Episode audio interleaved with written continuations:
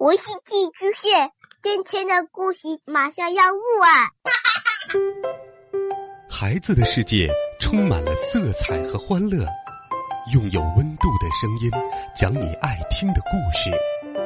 白羊叔叔和大明的晚安故事。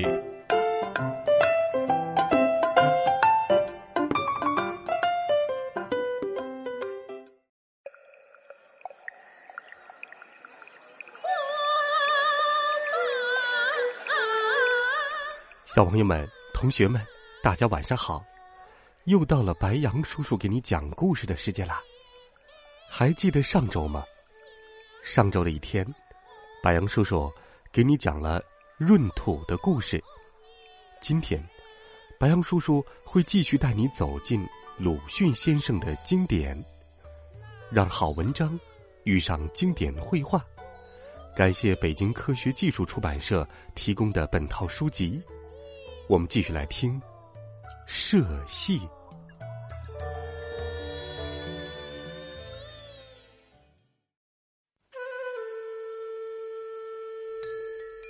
我们鲁镇的习惯，本来是凡有出嫁的女儿，倘自己还未当家，夏间便大抵回到母家去消夏。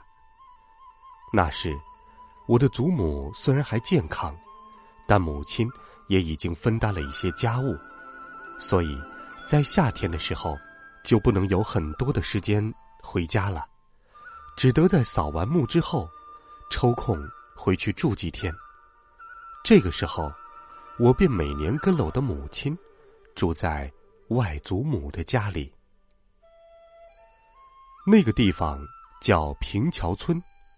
是一个离海边不远、极偏僻的临河的小村庄，住户不到三十家，都种田、打鱼，只有一家很小的杂货店。但是，那是我的乐土，因为我在这里不但得到优待，而且可以免于上学，念那些“置之思甘，悠悠南山”了。和我一同玩的许多小朋友，因为我是远方来的客人，他们也都从父母那里得到了减少工作的许可，陪我来玩游戏。在小村里，一家的客人几乎也就是大家的客人了。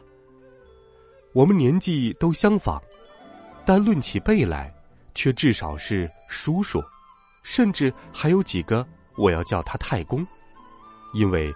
全村人都是同姓，是本家。然而我们是朋友，即使偶尔吵架起来，打了太公，一村的老老小小也绝没有一个会想出“犯上”这两个字来，而他们也百分之九十九不识字。我们每天的事情，大概是挖蚯蚓，挖出来，穿在铜丝上，做成诱饵。浮在河边上去钓虾，虾是水世界里的呆子，不管不顾的用自己的两个钳子把钩子上的蚯蚓送到嘴里去吃，所以不到半天的功夫便钓到了一大碗。这虾当然照例是归我吃的。其次便是一同去放牛，但是村子里的黄牛、水牛都欺生。敢于欺负我，因此我也总不敢走近身，只好远远的跟着，站着。这个时候，其他的小朋友就会嘲笑我了。至于我在那里所第一期盼的，却是到赵庄去看戏。赵庄是离平桥村五里的较大的村庄，平桥村太小，自己演不起戏来。每年总付给赵庄多少钱，算作合作。当时我并不想到他们为什么年年要演戏，现在想，那或者是春赛，是社戏了。就在我十一二岁的时候，这一年，这日子也看着等到了。不料这一年真可惜，在早上就叫不到船。平桥村。只有一只早出晚归的船是大船，绝没有留用的道理。其余都是小船，并不合适。央求别人到邻村去问，也是没有，早都给别人定下了。外祖母有些生气，怪家里人不早定，絮叨起来。母亲便宽慰他，说：“我们鲁镇的戏比小村里的好得多，一年看几回，今天就算了。只有我急得要哭。”母亲又用心的叮嘱我，说：“一定不要装模作样，怕又招外祖母生气了。又不准我和别人一同去，说是怕外祖母要担心了。总之，是看不成了。”到了下午，我的朋友都去了，戏已经开场了。我似乎听到敲锣打鼓的声音，而且知道他们在戏台下可以买豆浆喝。这一天，我没有去钓虾，东西也吃的很少，母亲很为难，但是没有什么办法可想。到晚饭的时候，外祖母也终于察觉到了。并且说：“我应该不高兴，他们实在是太怠慢了，应该早些订船，这是待客的礼数。”吃完晚饭之后，看过戏的少年们也都聚拢来了，高高兴兴的来讲戏，只有我没有说话，他们都叹息的用同情的表情来看着我。忽然间，一个最聪明的双喜大悟似的提议道：“他说，大船。”八叔的航船不是回来了吗？十几个别的少年也恍然大悟，立刻撺掇起来，说可以坐了这个航船和我一起去。我高兴极了。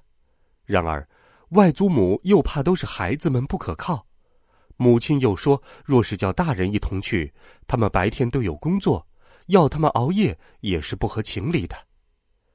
正在迟疑之中，双喜看出底细来了。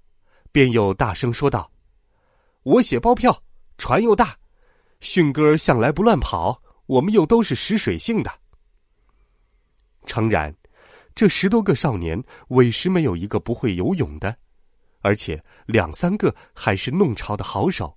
外祖母和母亲也相信，便不再驳回，都微笑了。我们立刻哄笑着出了门。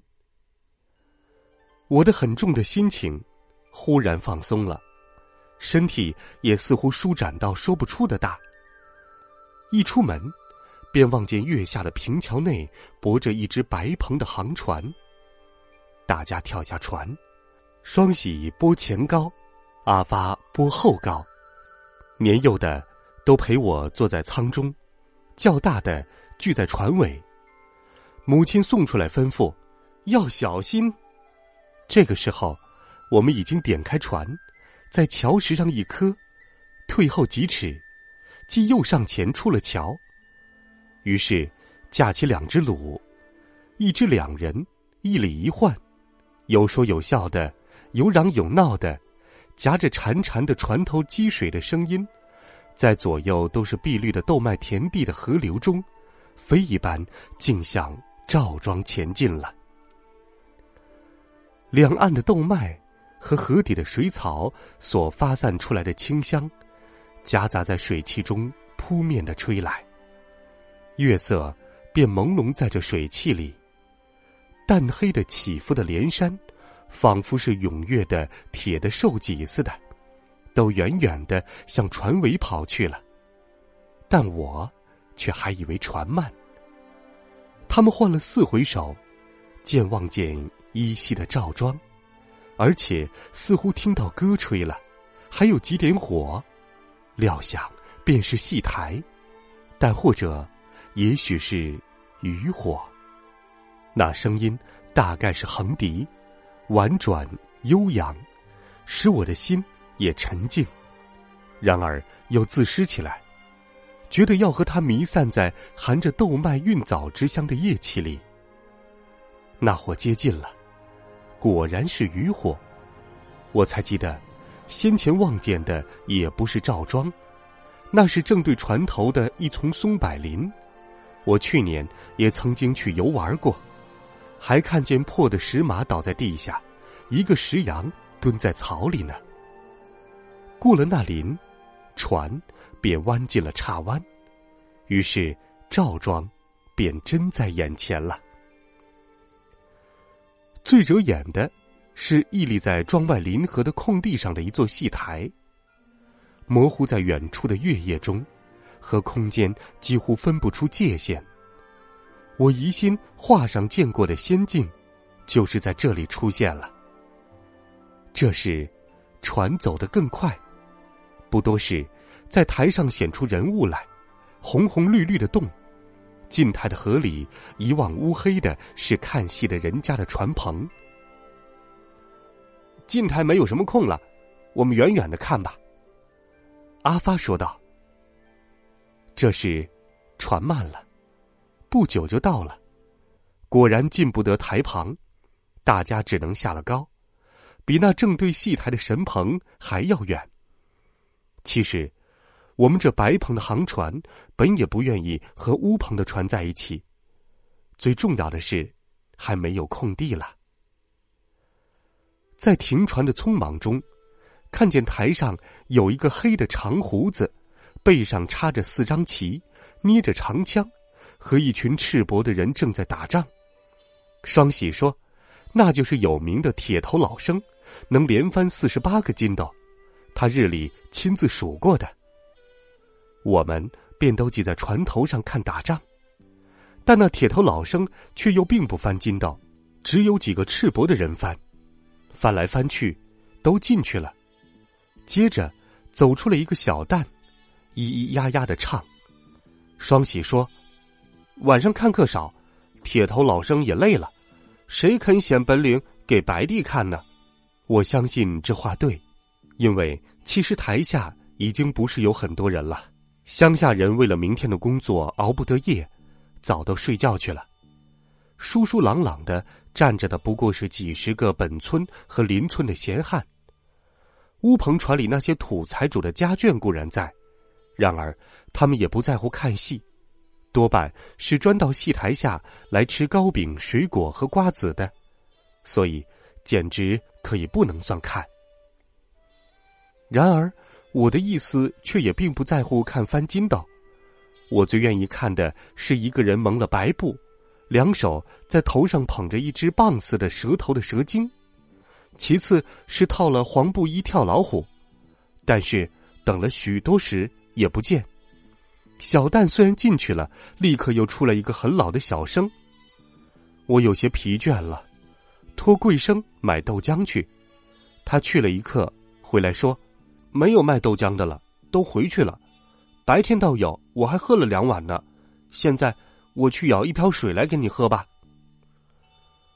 我不喝水，支撑着仍然看，也说不出看见了些什么，只觉得戏子的脸都渐渐的有些稀奇了。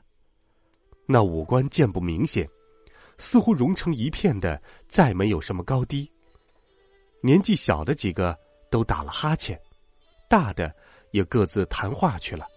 忽而，一个红衫的小丑被绑在台柱子上，给一个花白胡子的用马鞭打了起来。大家才又振作精神的笑着看。在这一夜里，我以为这实在要算是最好的一折戏了。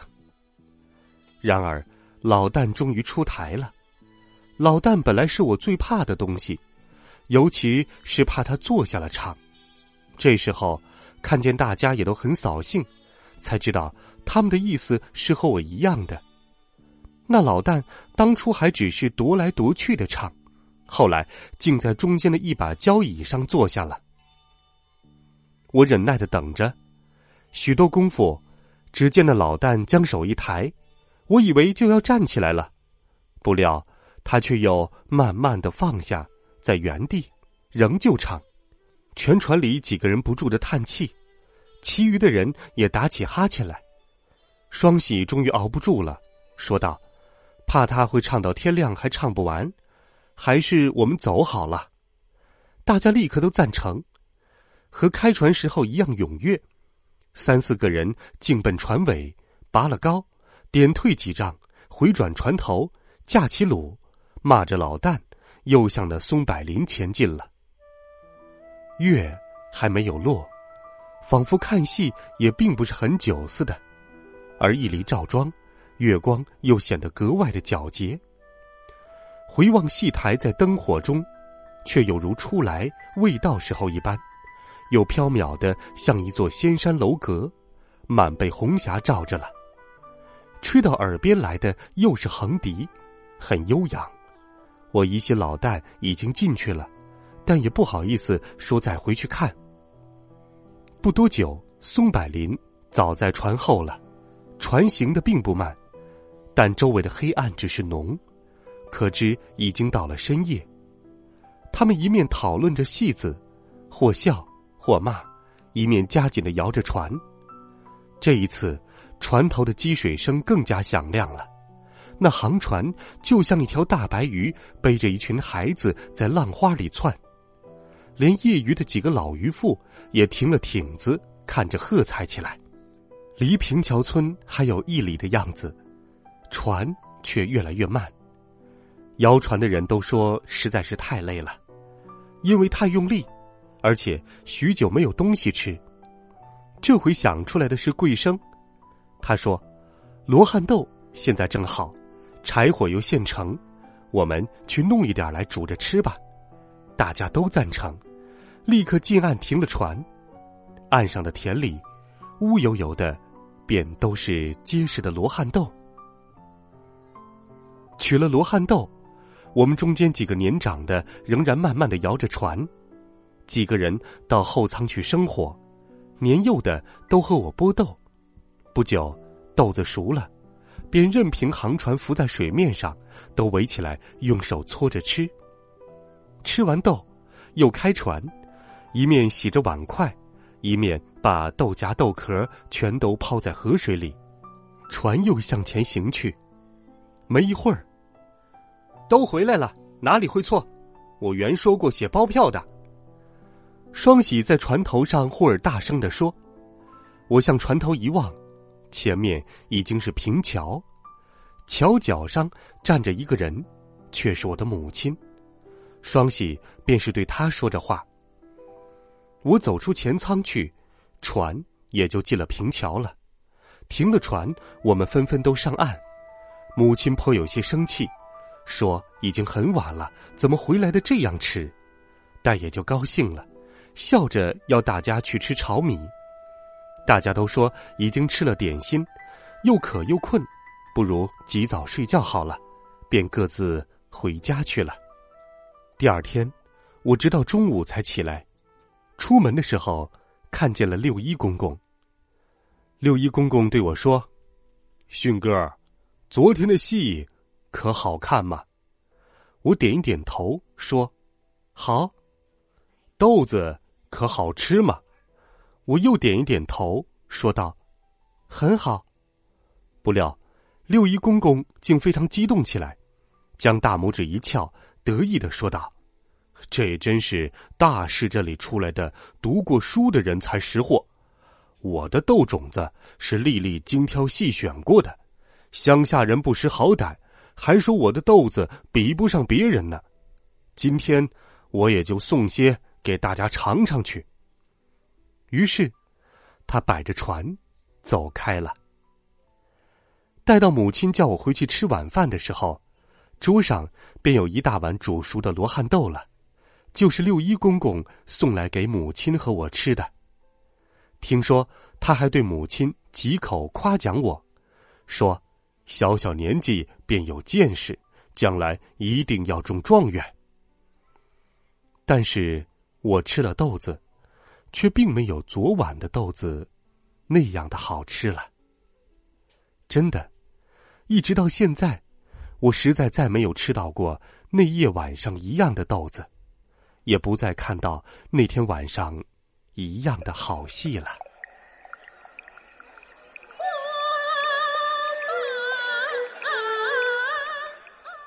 好了，小朋友们、同学们，鲁迅先生的社戏，白杨叔叔。就给你讲到这里了。也许对于你来说，这篇故事里有很多晦涩难懂的字眼，但是我想并不妨碍我们从中感受到中华文化的魅力。欢迎在微信当中搜索白杨叔叔讲故事的汉字点击关注我们的公众微信号。